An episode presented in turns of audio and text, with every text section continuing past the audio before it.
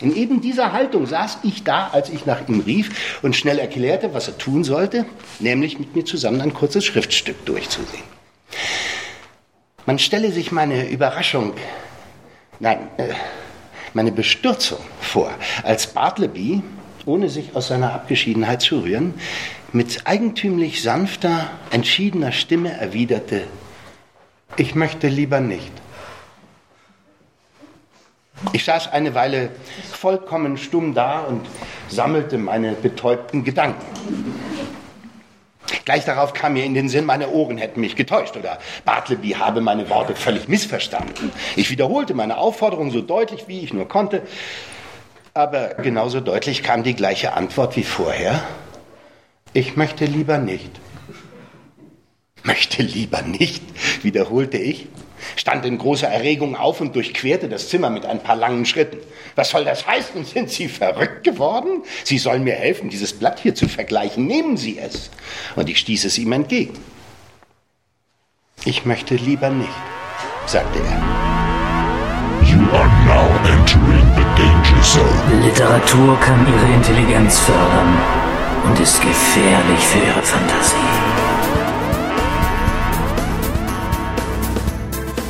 Dies ist eine weitere Podcast-Folge direkt vom Literarikum in Lech, direkt vor den Bergen, direkt im Tal, direkt am Vorarlberg. Und es geht ja hier öfters gesagt um Bartleby, den Schreiber. Dieses Werk steht hier im Mittelpunkt. Und der Vorteil dieses Werkes ist, dass es gar nicht so lang ist. Es ist eine Erzählung und man kann sie, wie ich gerade jetzt äh, mehr oder weniger mitgestoppt habe, auch in unter zwei Stunden lesen.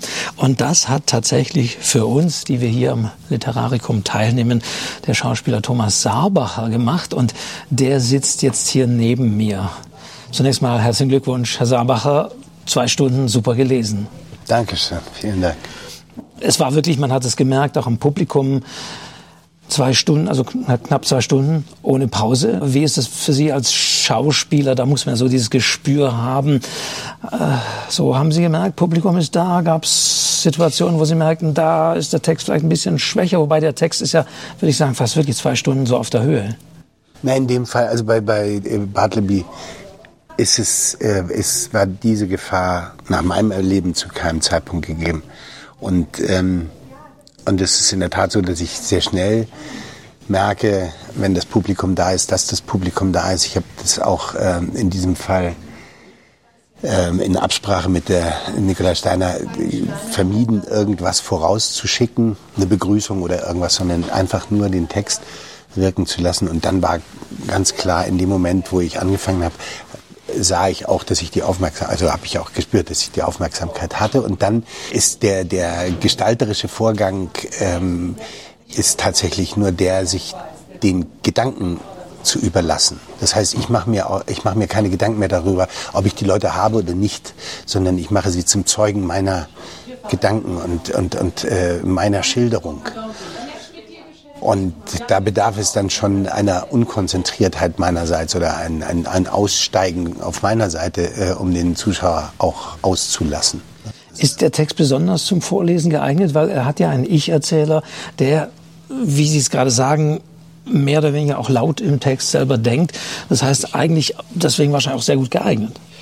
Ähm, das ist sicherlich ein Vorzug ähm, in dem Fall. Also sagen wir mal so, das äh, schafft nochmal ein besonderes Klima ne, im, im, in der Auseinandersetzung mit den Zuhörern, ähm, weil es eben diese direkte Ansprache hat. Gleichzeitig ist es ähm,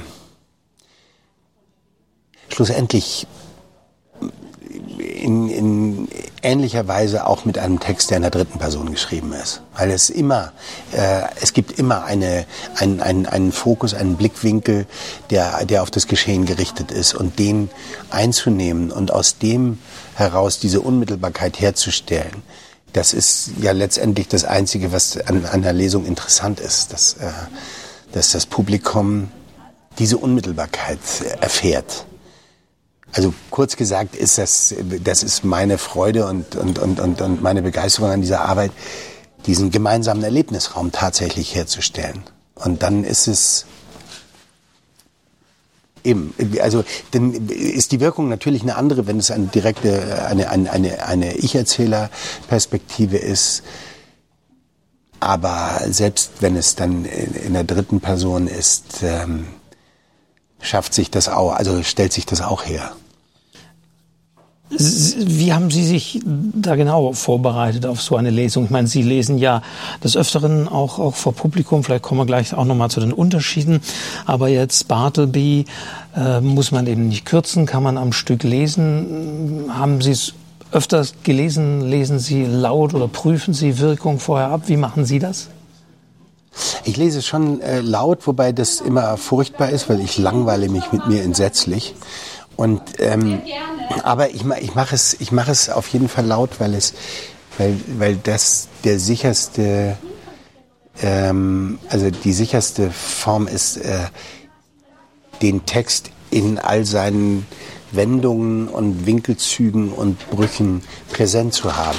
Das heißt, wenn ich das still überfliege, dann, äh, dann kann es passieren, dass ich dann beim, beim Vortrag trotzdem von einer gedanklichen Wendung überrascht werde, weil ich das sozusagen selbstverständlich mitgenommen habe, wenn ich es still gelesen habe. Und deshalb ist es, ist es oft so, dass ich, dass ich dann doch noch mal äh, mich zu Hause hinsetze oder hier im Hotelzimmer und dann noch mal nicht alles und auch nicht natürlich nicht mit dem Energielevel, aber es eher laut lese, laut abtaste, was was passiert da, wo, wo geht der Gedanke hin, weil das weil das weil das das Wesentliche ist ist ähm, sind ja die, sind ja die, die Aussagen, sage ich jetzt mal, die Aussage des Textes. Ähm, äh, und dann ist es, wie ein Satz gestaltet ist, was genau will er mir denn damit sagen? Also, ne, das, das ist dann auch, äh, und das ist der Reiz daran. Ne? Gibt es dann noch Nuancen, die Sie tatsächlich dann auch erst vor Publikum entdecken ja. an dem Text? Ähm, ja, das äh, kann auch passieren, dass man plötzlich im, und dann muss man einfach so tun, als hätte man das längst gewusst. Aber, die, aber der Überraschungseffekt ist dann sehr schön, wenn man ach so geht das. Ich hatte das kürzlich, jetzt weiß mir aber gar nicht ein, wo das war, wo ich tatsächlich im Vortrag merkte, jetzt habe ich es verstanden. Und ähm, ja, aber das ist, äh, äh, das ist äh, schlussendlich, auch wenn ich das zu Hause vorbereite, ähm, äh, und, und laut lese, ähm, das Schönste daran ist, ist ja der Moment der Improvisation. Also in dem Moment, wo ich das vortrage, ist es trotzdem, ich mache ja nichts nach, also was ich mir vorgenommen habe, sondern es, das, das, das, der Reiz liegt tatsächlich darin, das im Moment entstehen zu lassen, aus dem Gedanken heraus. Wo würden Sie sagen, ist dann der Unterschied zur, zur Schauspielerei? Viele sagen ja, Lesen sollte nicht unbedingt Schauspielen sein. Wo ist für Sie da der Unterschied, wenn Sie auf der Bühne eine Figur verkörpern und wenn Sie bei einer Lesung einer Figur eine Stimme geben? Also auf der Bühne bin ich natürlich in erster Linie meiner Figur verpflichtet. Und das heißt, all das, was ich äh, mir erarbeitet habe, für die Rolle. Damit, also das, das, mit dem statte ich ja den Raum dieser Figur aus. Und den Raum, den muss ich auf die, auf die Bühne bringen. Also äh, sagen wir mal, ich weiß nicht, wie man das jetzt ausdrücken soll. Also all, all das, was, was sozusagen äh, meine Figur ausmacht, ähm, äh, dem bin ich äh, erstmal verpflichtet. Und dann natürlich eine Auseinandersetzung mit, mit, den, mit den anderen äh, Figuren auf der Bühne. Bei einer Lesung ist es so, dass ich dem Text verpflichtet bin. Ich bin ein Diener des Textes. Und natürlich, ähm, also jetzt so wie bei diesem Geschehen bei Bartleby, äh, gehe ich in die Figur, also nehme die Haltung ein. Aber das heißt auch, dass ich ähm, da nicht übers Ziel rausschießen darf, sondern ich muss, ich muss das, das, also das Andeuten dieser Haltung ist sozusagen einzufügen in den, in den gesamten Kosmos, den diese, äh, den diese, äh, ähm, äh, den die Erzählung bietet. Was wäre ein drüber hinausschießen? Wenn ich versuchen wollte, der, der, der Anwalt beispielsweise zu sein. Also äh, äh, zu sein, also tatsächlich äh, mehr meine Vorstellung von, von, von, von, von dem Anwalt und, und, und, und, und daraus eine Rolle zu machen. So als würden Sie in ein Kostüm spielen, Genau, womöglich genau. auf der Bühne hin und Genau. her wandern, was Sie bei einer Lesung ja nicht machen. Richtig, richtig. Und, das, und, äh, und in, der, in der Lesung ist es sozusagen das gedankliche Hin- und Herwandern. Ne? Zwei Stunden am Stück ist ja eine ganze Menge. Lesen Sie, wenn Sie sonst Lesungen machen, auch zwei Stunden am Stück oder war das hier eine Ausnahme?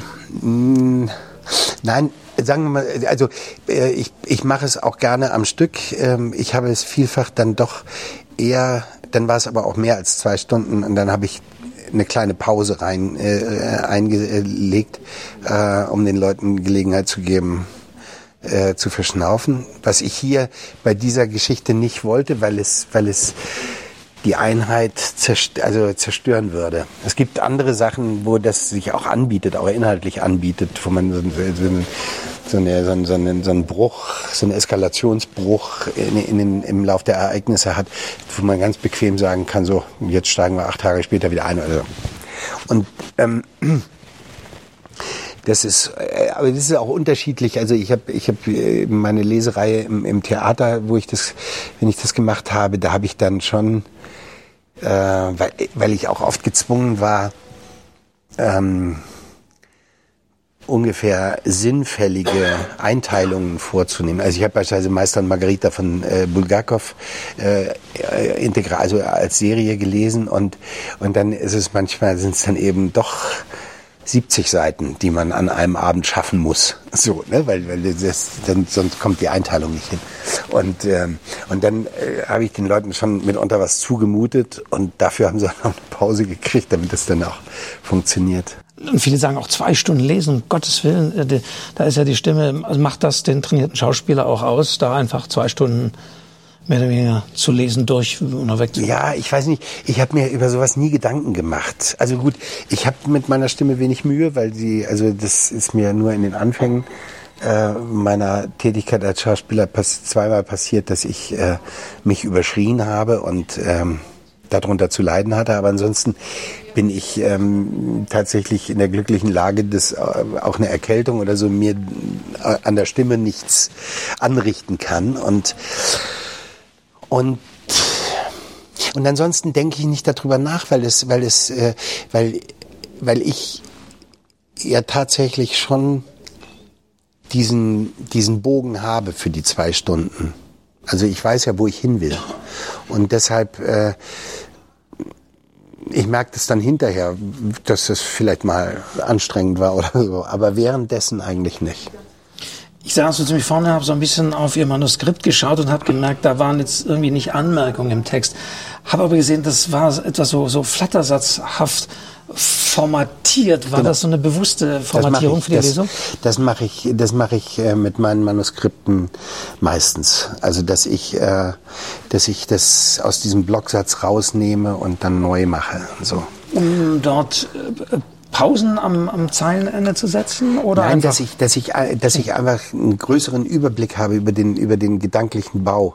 Und also gerade auch bei so längeren Erörterungen, wie es bei Bartleby oft der Fall ist, dass ich immer sofort den, den Zugriff habe, äh, wo der Gedanke hingeht. Weil ich kann es ja nicht auswendig lernen. Ne? Und, und deshalb, äh, und weil ich, weil ich natürlich auch die Verbindung mit dem Publikum suche und dann äh, muss ich mich lösen können von dem Skript und, ähm, und das ist, deshalb habe ich das für mich, also in dem Fall habe ich es tatsächlich auch eins zu eins selber neu, neu abgeschrieben. Aber Anmerkungen jetzt mit äh, Bleistift oder sonst wie? Ja, doch, haben Sie mache jetzt da dann schon so Zeichen Ja. rein und, und äh, das, äh, wobei das äh, völliger Blödsinn ist, so wie ich das mache, weil ich fange so ganz sparsam an, denke, ah, da musst du aufpassen, dass du da hinkommst mit dem Gedanken und irgendwann hinter jedem dritten Wort schon wieder einen Haken und dann ist es auch unsinnig. Ne? Aber interessanterweise ist es doch so, dass so ein, so ein unterstrichenes Wort, dass das, das fängt trotzdem den Blick und dann ist es, das ist dann gut, dass man dann weiß, äh, weil es sind ja, es sind ja beispielsweise auch hier, es gibt ja dann so ähnlich, ähnliche Vorgänge, nicht? Wenn er, wenn er immer wieder zum wiederholten Mal sich fragt, was soll ich tun, was kann ich tun? Und, äh, und dann, und dann führt es eben in Abweichung zum, zum vorhergehenden Mal auf einen anderen Gedanken. Und dann habe ich nur ein Wort, was ich mir unterstrichen habe, wo ich, also jetzt bin ich da, ne? So. Also einfach, das ist nur im Eifer des Gefechts, dass man sich nicht ver, vergurkt da, ne? So. Und wie ist es dann, wenn man an der Letz-, auf die letzte Seite kommt und weiß, jetzt ist es gleich rum? Äh, hat man dann so das Gefühl, wow, geschafft oder oh, schade, weil äh, Ihr Part, es war sozusagen Ihr großer Auftritt heute Morgen, sind damit dann ja auch vorbei.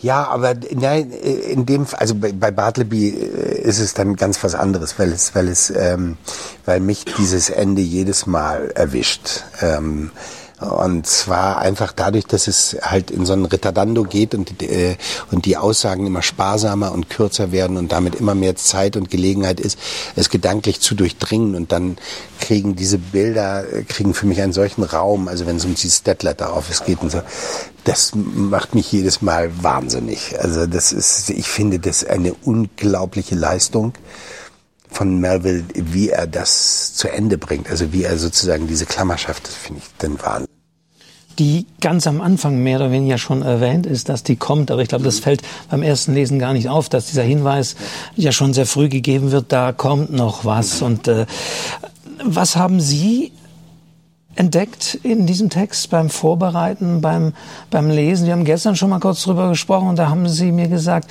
äh, dass das Erstaunliche ist ja, dass Bartleby in diesem Dead Letter Office beschäftigt war, was in Washington ist, wie es ja im Text auch heißt, dass er aber jetzt schon mal auf jeden Fall nach New York irgendwie gekommen ist. Richtig. Ähm, ja, das ist das ist das eine, wo ich wo ich ähm, äh, natürlich äh, auch gefangen bin äh, oder oder oder oder eingenommen bin von dieser von diesem Rätsel Bartleby. Ne? Und gleichzeitig ist es natürlich, äh, und das ist das Spannende daran, äh, und das macht den, den Vortrag auch so, auch so besonders, dass die, dass das immer aus der Haltung des Anwalts geschieht, der Blick darauf. Und, äh, und aus dem entsteht diese ganze Spannung. Und die Hauptfigur ist nicht Bartleby, sondern ist der Anwalt, ähm, weil er sich an dem abarbeitet und, äh, und auch dessen ähm, Regungen und Wendungen sind, äh, sind, das ist ja auch erstaunlich, dass einer bei allem äh, durchaus nachvollziehbaren Unwillen, sich dem ständig aussetzen zu müssen, das dass es trotzdem ihn immer wieder dazu äh, bringt, ähm, in, mit einer unglaublichen Nachsicht und so weiter immer wieder äh, sich selber einzufangen und seine, seine, seine unwillkürlichen Regungen zu unterdrücken und, äh, und diesen Blick auf den anderen und dann tatsächlich auch diesem Rätsel zu erliegen. Und diese, das, das war für mich von Beginn an so die große Herausforderung. Was bedeutet das? Weil, also in der Vorbereitung war das tatsächlich so, dass ich immer erstmal auch damit gehadert habe, wie dämlich. Also, jetzt geht er wieder aus dem Zimmer. Ne? Und, äh, und dann aber, um zu merken, also es geht jetzt nicht darum, wie ich das machen würde, sondern tatsächlich, äh, das meine ich auch mit dem Dienst am, am, am Text, äh, dem nachzuspüren, was könnte das sein? Warum gibt er dem so nach? Ne? So. Und diese, das war, war für mich oder ist für mich daran das Maßgebliche. Gäbe es eine Verfilmung jetzt mal äh, unabhängig davon, dass man für manche Rollen natürlich qua Alter oder sonst wie besetzt ist ähm, ähm, und man würde ihn dem Bartleby oder diesen Anwalt oder Notar äh, an, anbieten, was, was wäre für einen Schauspieler interessanter? In dem Fall würde ich tatsächlich sagen Bartleby nämlich fast nichts sich erlauben zu können. Also es ist äh, tatsächlich oft so bei, bei gerade bei, bei Filmrollen, ähm, das, was mich am meisten reizt, ist die Vorbereitung. Es dann zu spielen, ist gar nicht mehr so entscheidend, sondern die Vorbereitung in diese Welt einer, einer, einer Figur einzudrängen, sich sozusagen den, den, den Kosmos zu schaffen, was ich vorhin schon meinte, das finde ich äh, am reizvollsten, das Erfinden der Geschichte der Figur. Und das wäre bei Bartleby großartig, weil so viele Leerstellen da sind. Ähm, Das heißt, wo ich auch nicht wüsste, könnte ich jetzt auch nicht sagen, Ja. wie, man, wie man das. Aber Ihre schauspielerische Herangehensweise wäre dann tatsächlich die, äh, das für sich, die Rolle dann zu füllen, wie er zum Beispiel von Washington nach Genau. New York kommt. Genau. Das wäre.